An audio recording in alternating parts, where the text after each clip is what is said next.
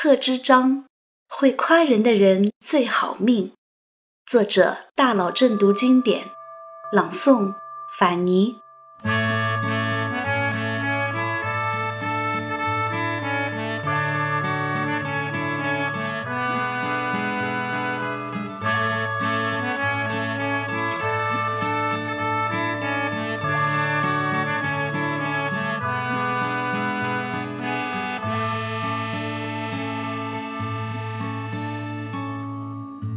世人眼里，老贺头的命真好。首先，他是古代诗人里最长寿的一个，活了八十六岁，比南宋时的陆游还多活了一年。其次，他仕途一帆风顺，做了近五十年的官，别人都是伴君如伴虎，他却一直都是皇帝面前的红人，开创了开元盛世的唐玄宗。有什么事都要听听他的意见。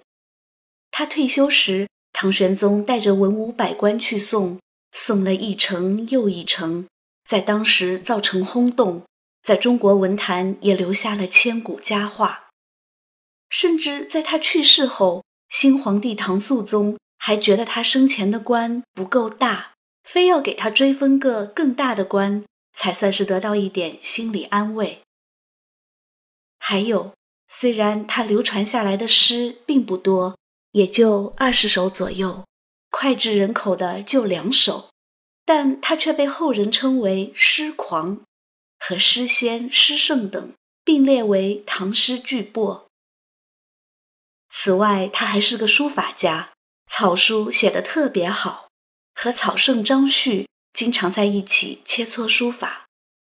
张旭被后人称作书癫。他则被人称作书狂，真是癫狂到一起了。他俩和当时的另外两位吴中名士张若虚、包容并称吴中四士。这些就已经够令人眼红了。然而还有更令人羡慕的。一般命这么好的人都容易遭人妒忌，谁知人家老贺头朋友特别多。他还特别爱喝酒，喝酒吧还喝出了名，位列饮中八仙第一位。大家都在猜他的命怎么就这么好呢？不用猜了，答案就三个字：会夸人。会夸人不等于爱夸人，秘诀在于一个“会”字。在夸人之前，先练练手。一起来看看老贺头是怎么夸一棵树的。咏柳，碧玉妆成一树高，万条垂下绿丝绦。不知细叶谁裁出？二月春风似剪刀。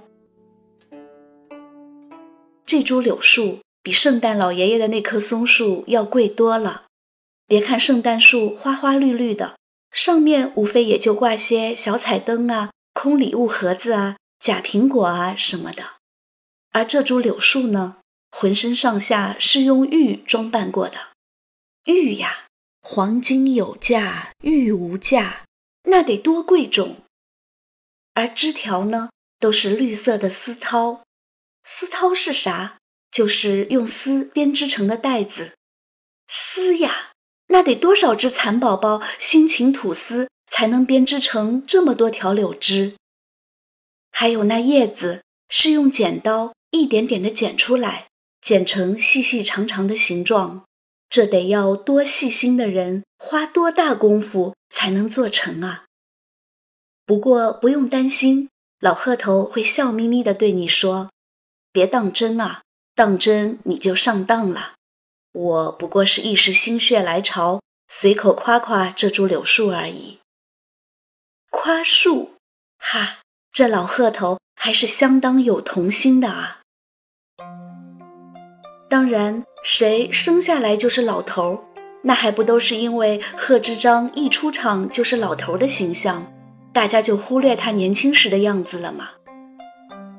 年轻时的贺知章似乎并不是那么好命。他出生在唐高宗李治的显庆四年，和初唐四杰是同一时代的人。越州永兴是个人杰地灵的好地方。如果不是因为政权频繁更迭，以贺知章的聪明好学，也许他早就出名了。所以，尽管他少以文辞知名，但是他三十六岁才考中进士。出名要趁早，贺知章却是名副其实的大器晚成。那时的科举考试因为政治混乱中断了好几年，武则天一恢复考试，录取的第一位状元就是贺知章，他也是浙江历史上有记载的第一位状元。贺知章一辈子经历了四个皇帝，流传下来的事迹主要集中在唐玄宗时期。关于他会夸人这个特殊本领，从一件小事上就可以窥见一斑。那时候南方人是要遭到一点小歧视的，这从称呼上就可以看出来。贺知章是浙江人，张九龄是广东人，张九龄被罢相。别人的安慰就是那些老生常谈，贺知章却说：“这些年多亏了您的硬币。”张九龄不解，他并没有给贺知章特殊的照顾啊。贺知章笑道：“以前您在的时候，他们都不敢叫我辽，您说我沾了您多少年的光啊？”辽是对南方人不尊重的称呼。就这样，会夸人的贺知章。在官场上一帆风顺，从贺大人熬成了老贺头。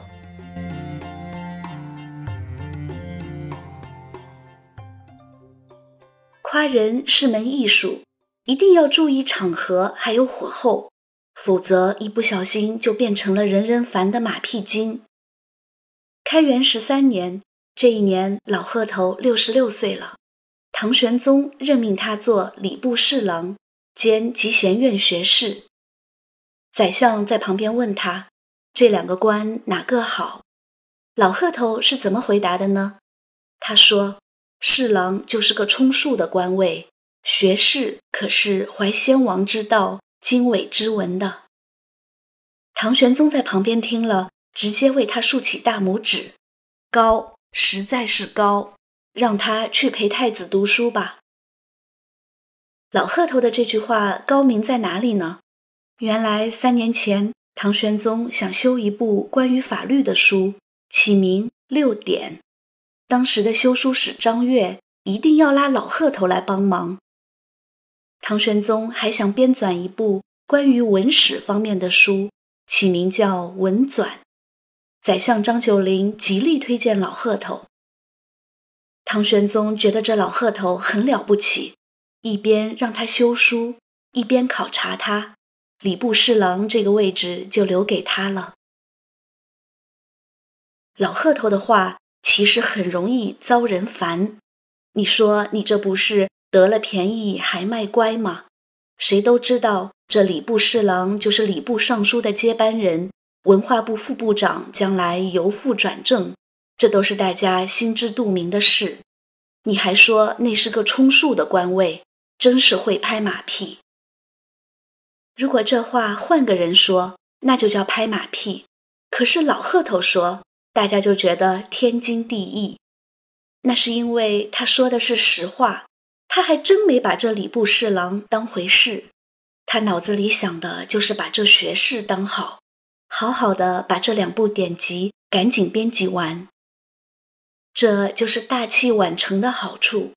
没有年少轻狂，亦没有很强的功利心，人生看淡了，名利看淡了，不争反而得到更多。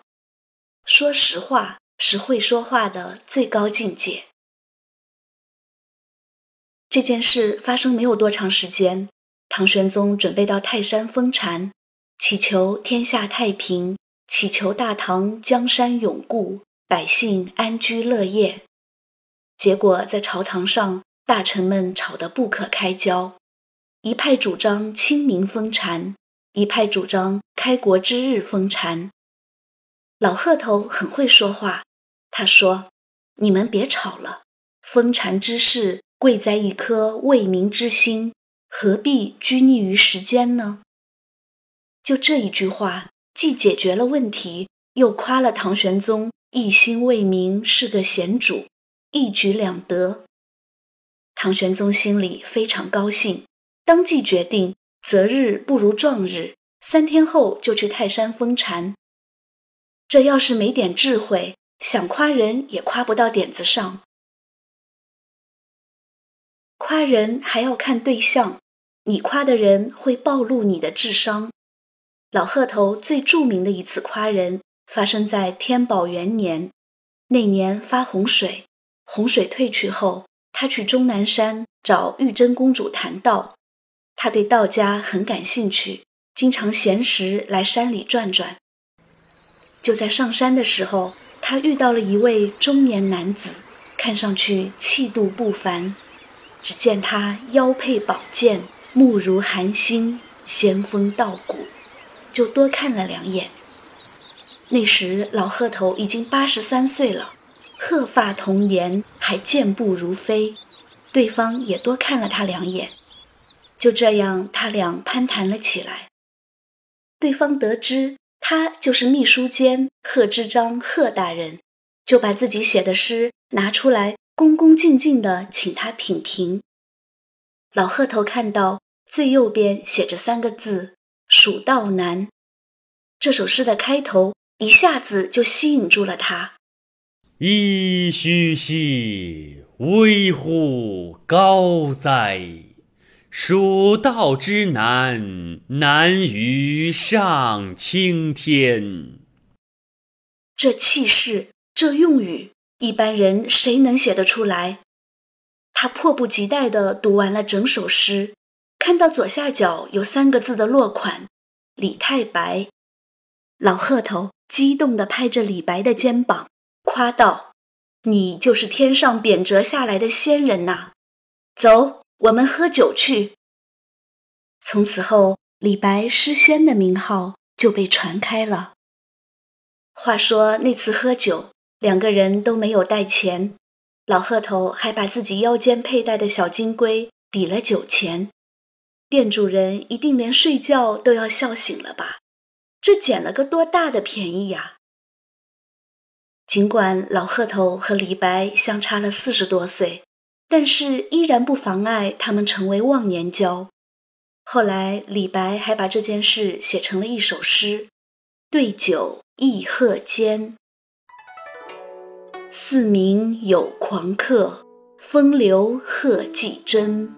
长安亦相见，呼我谪仙人。西号杯中物，翻为松下尘。”金龟换酒处，却忆泪沾襟。最终还是因为老鹤头的举荐，李白做到了翰林待诏。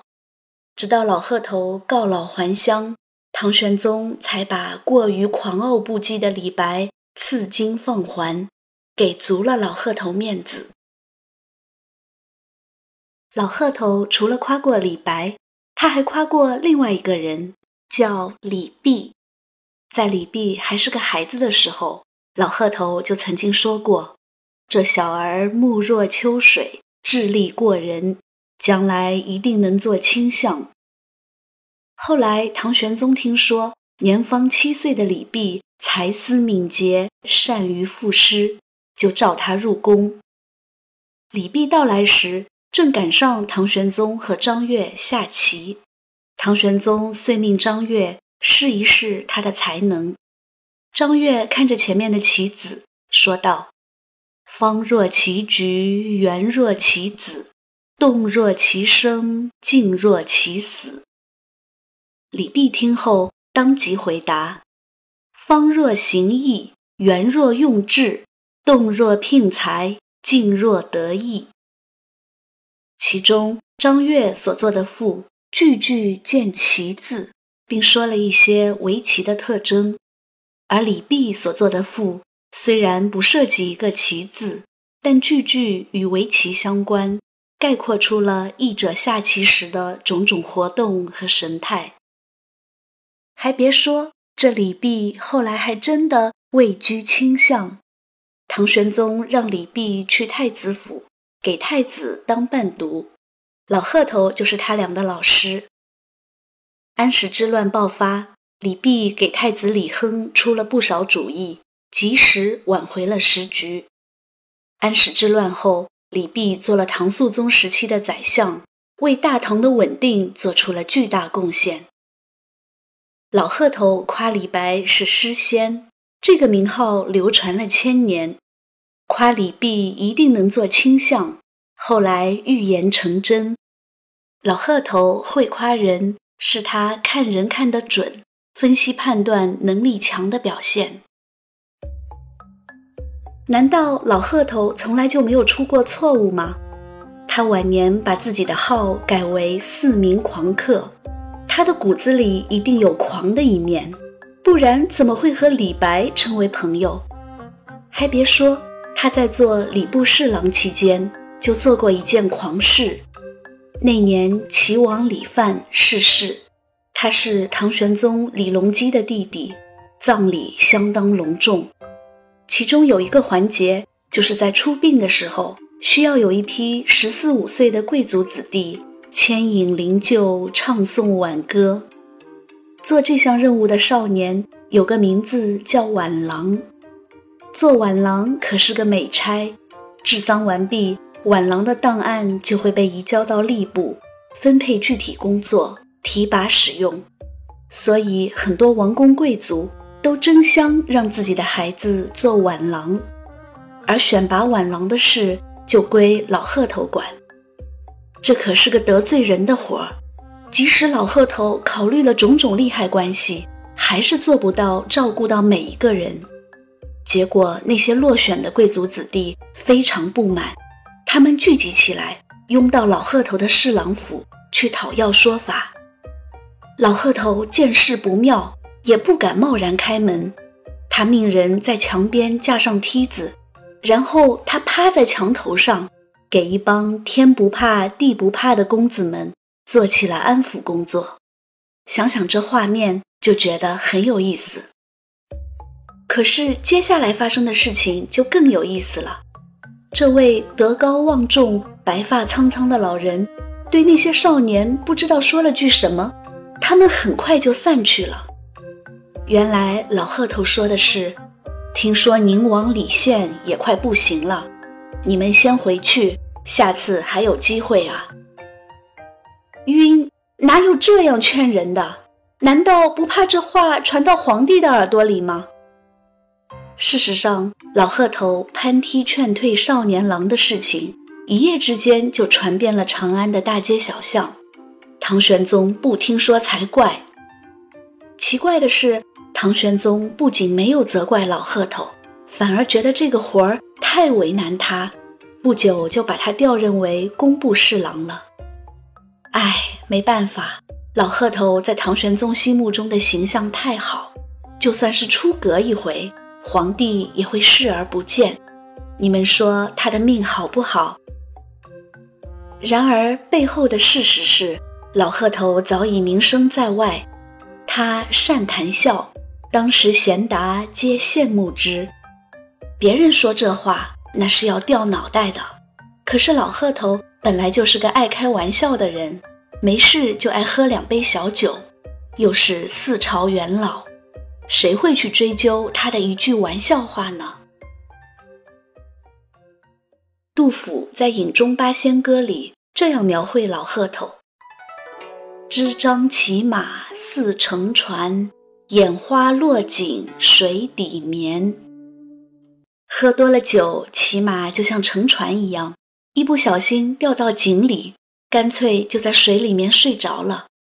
估计这口井不会很深吧？这可爱的老头。天宝三年，秘书监贺知章上书朝廷，欲告老还乡，回吴中故乡颐养天年。他一提交辞职报告，唐玄宗的眼圈都要红了，实在是舍不得让他走。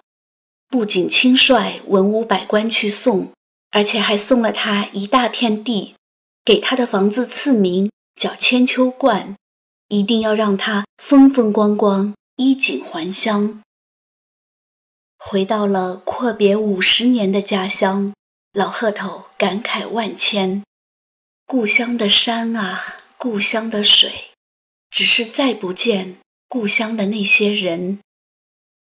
看见有小孩子蹦蹦跳跳从眼前经过，老鹤头用家乡话和他交谈。孩子歪着小脑袋看着这位老人，奇怪地问：“您是从哪来的呀？”老鹤头心绪万千，一首诗从心头流淌出来：《回乡偶书·其一》。少小离家老大回，乡音无改鬓毛衰。儿童相见不相识，笑问客从何处来。可惜的是，老鹤头仅回乡一年就染病去世了。然而，从中国人传统的角度来说，他这也是叶落归根。比死后葬在异乡的人不知道要幸福多少倍。贺知章的《回乡偶书》写了两首，第二首不及第一首流传那么广。然而人生易老，世事沧桑，这首诗中所包含的那种感慨、惆怅，以及淡淡的说不清道不明的哀伤，都会引起人们无限的遐想。回乡偶书，其二。离别家乡岁月多，近来人事半消磨。唯有门前镜湖水，春风不改旧时波。当年我独自离开家乡，归来时已是儿孙满堂，常常想起年轻的时光。那时，我挑着扁担，走在弯弯曲曲的河边小路上，一头厚厚的书装满箩筐，母亲坐在另一头，笑成了花的模样。而现在，只有门前这镜湖的水还在静静的流淌，一阵春风吹来，水波荡漾，依稀看见梳着羊角辫的小男孩，咧着缺了两颗门牙的嘴巴。笑啊笑，唯独不见了母亲亮亮的黑眼睛，像星星般镶嵌在夜空上。浙江省杭州市萧山区支章公园，湖水清清，杨柳依依，人们站在一组浮雕画像前，读着上面的文字。相传，在一千年前的萧山农村。箩筐是一种用来盛莲藕、担稻穗的常用农具，也可以担人。贺知章母亲因受山川中的邪气得了瘴病，不能行走。孝子贺知章用箩筐前担其母，后担经书，挑行于乡间。故乡人称贺知章为贺丹僧，称其母为罗婆。唯有门前镜湖水，春风不改旧时波。